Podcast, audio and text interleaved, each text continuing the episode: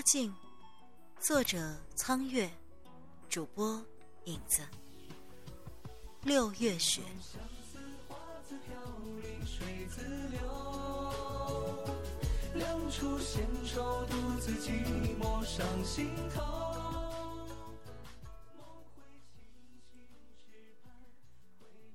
许久，苏英似乎才明白自己的失态，吓到了眼前的女孩，连忙放开手，微微苦涩一笑，替夏方韵展平了衣袖上的褶皱。啊，不是的，夏姑娘，你误会了。顿了顿，看见夏方韵满怀惊讶的看着自己，只差没把自己当成路边的女强盗。苏英苦笑着。终于临时想到了一个解释。那只闭环其实样式和我娘以前戴的那只一模一样。娘死得早，一点心念都没有留下，所以我看见他。哎呀，早知道我就不送人了。姐姐，你不要伤心，我回去让爹爹，让爹爹照着样子打一只一模一样的来。不用了，其实，毕竟也不是娘的遗物了。很多东西，外面看着一模一样，内底里早已是不成样子了。苏英黯然，本来是为了掩饰举袖拭泪，不知为何。泪水汹涌而下，说到最后一句，他已是泣不成声。多年里的委屈、憎恨、苦涩一起涌上心头。那一瞬间，苏莹哭得全身颤抖。姐姐，姐姐。夏方韵再度被吓住了。然而看见苏莹哭得如此伤心，她眼圈也红了一下。小心翼翼的拉了一下她的袖子。不要哭了，不要难过，我，我去向他要回那只闭环好不好？我去要回来给你，不要难过了。苏莹蓦地止住了哭泣，抬头细细打量眼前的少女。她没有办法恨她，那样明艳朝气的少女，善良而天真。从未想过伤害任何人。不要了，千万不要去拿回来。你不能再去见那个人了，不能再去，他，他会害了你的。拉住夏方韵的手，用力拉住。苏莹颤声说：“为什么？”夏方韵蓦然后退了一步，瞪大了眼睛看着苏莹，脸色却蓦地严肃起来。姐姐，你不能随便乱说别人。宋郎，宋郎很好，他不会害我的。这个女孩子，生命之火已经摇摇欲坠，却依然保持着对于世间的一切真善美的信任。青湖，青湖，可一而不可再，你却何其残忍！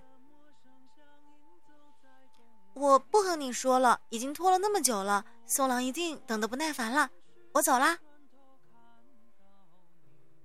听别人批评自己的心上人，好脾气的善良女孩显然动了真气，一跺脚，看也不看苏莹，走了出去。姐姐，你。你你以后莫要随便说别人坏话了，我讨厌人家说说说宋郎坏话。坐在亭之宗的长椅上，怔怔的看着眼前的少女渐行渐远，素英只觉得心力交瘁，将手埋在掌心，感觉温热的眼泪从指缝中一滴滴落下。他没有想过，会是这样的结局。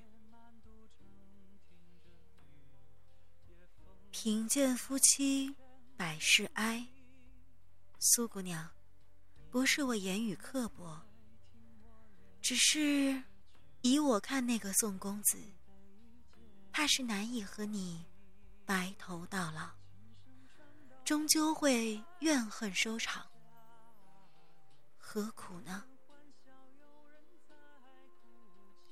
当日花镜中的那个女店主淡然劝说，然而当年十七岁的他，蓦地生起气来。白姑娘，你莫要随便说别人坏话，你不过是刚才见了秦湖一面而已，你怎么能断言我们就会成冤家？有时候，看一个人，只要一眼，便足矣。那个时候，在满屋花木掩映中，眼角有垂泪痣的女子，叹息着笑了，有些淡淡的无奈。一语成谶。那个叫做白罗的少女，究竟是不是上天的精灵？为什么那么年轻，却能够将眼光磨练的那么长远和犀利？四年以后，在吃过那么多的痛苦。经历过那么多波折后，他才看见了秦湖的另一面。今天，同样的话说给另一个少女听，惹得她大怒离去。苏莹将被眼泪湿透的手在衣襟上擦了擦，她咬着嘴角，做出了一个淡然的微笑。白姑娘或者什么都猜对了，可是，至少有一点她没有对。她并不恨秦湖，永远都不恨，因为在心里她依然是爱他，视他为自己的丈夫，所以她对他无法恨得起来。但是，那个夏家的少女，那样美丽纯真的少女，却一而再。再而三的刺痛他的心。他一直是安静的、容忍的。秦湖不养家，成日在外面游荡，做人幕僚混饭吃，却回来对他说他在谋求进官之路。他一直没有半字的怨言或者讽刺，他是贤良的。然而，对于夏方韵，秦湖。你做的过分了。苏英木然的站起了身，回到家的时候，意外的看见宋宇居然已经在堂屋里了，脸色有些焦躁，显然是碰到了不顺心的事情。苏英脸色冷冷的看了他一眼，他知道是他去许愿风河那边等了半天，也没有等到人，就返回了。秦湖的脾气总是自傲且急躁。因为今天心情不坏，所以看见妻子回家的时候，他连眼皮都懒得抬一下。那只臂还给我。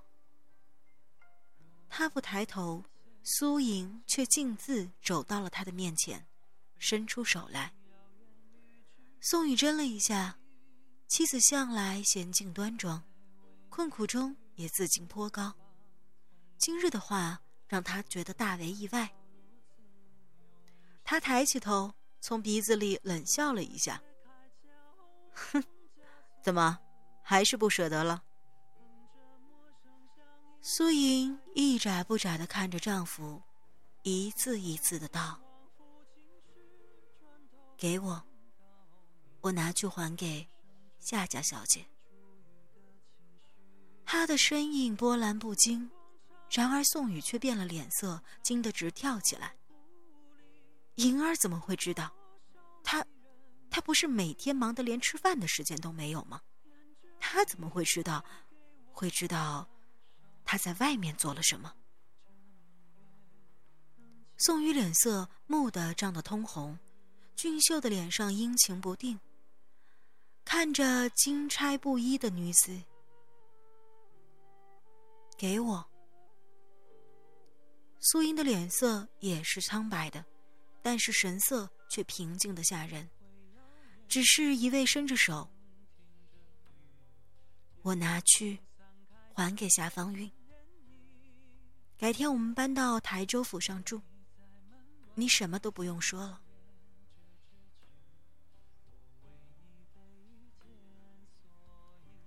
宋玉手里抓着那只翡翠点金闭环，看着苏莹神色如此平静，暗自舒了口气，抹抹满头沁出的冷汗。毕竟是大户人家的女子，有涵养。她最怕的就是莹儿会大哭大闹，甚至把这件事情捅出去。泉州崔家恨他拐了自己的女儿私奔，只怕今日仍然不放过他呢。他把闭环递过去，苏莹不作声的接了，拿在手里看了半晌，淡淡道：“秦湖，我们吃饭吧。”竟似乎什么都没有发生，转身进屋。宋玉有些忐忑的跟了进去，揣摩着妻子的意思，竟像是不大生气的样子，于是胆子大了大。跟在后面，有些惴惴的开口：“ 莹儿，你不要生气，我哪里是真的喜欢上那个丫头了？她什么都不懂，哪里能和你比？”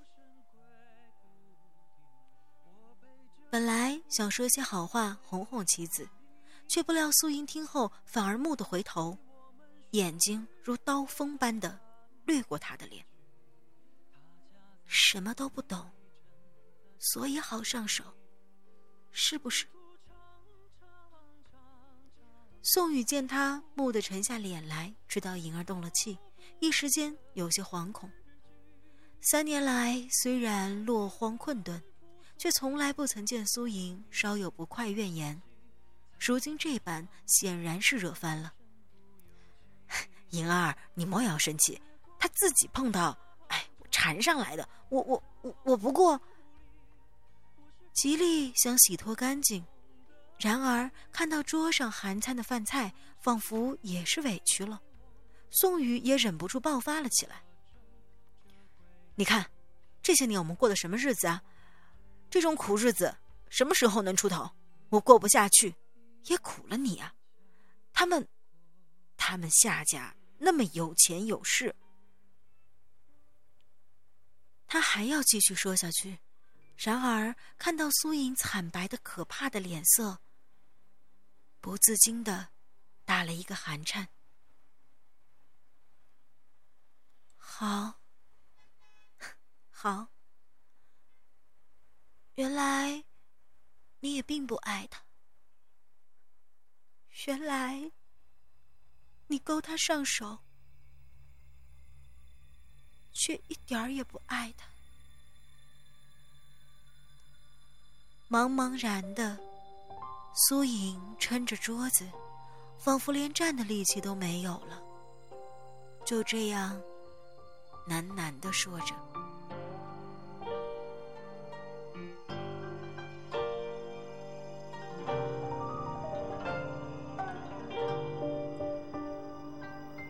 若为此先生记入一段情。”背信遥远，与之呼应。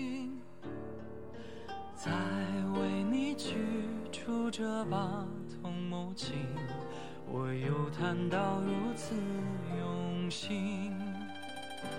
为我解开脚腕枷锁的那个你，哼着陌生乡音，走在宫闱里。我为君王抚琴时，转头看到你，弦声中深藏珠玉的情绪。长长长长到故里，送回多少离人唏嘘。沿着你喂给我那烧热粥，这年月。能悄悄地过去。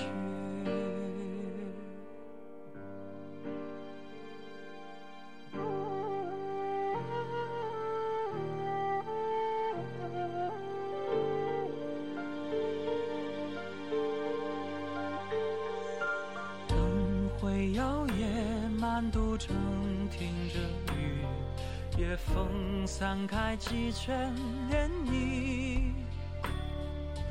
你在门外听我练这支曲，我为你备一件蓑衣。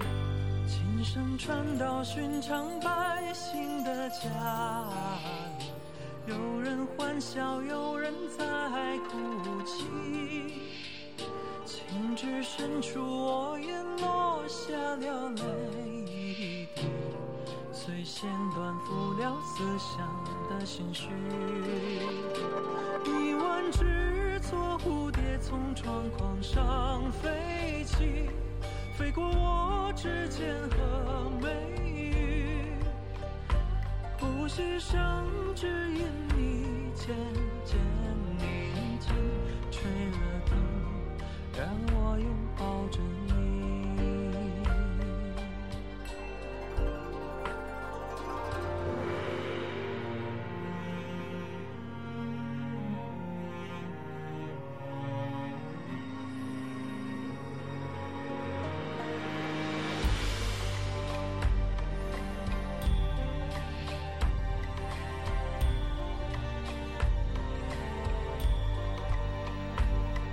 是君往事放我孤身归故地，我背着琴步步往回宫闱里。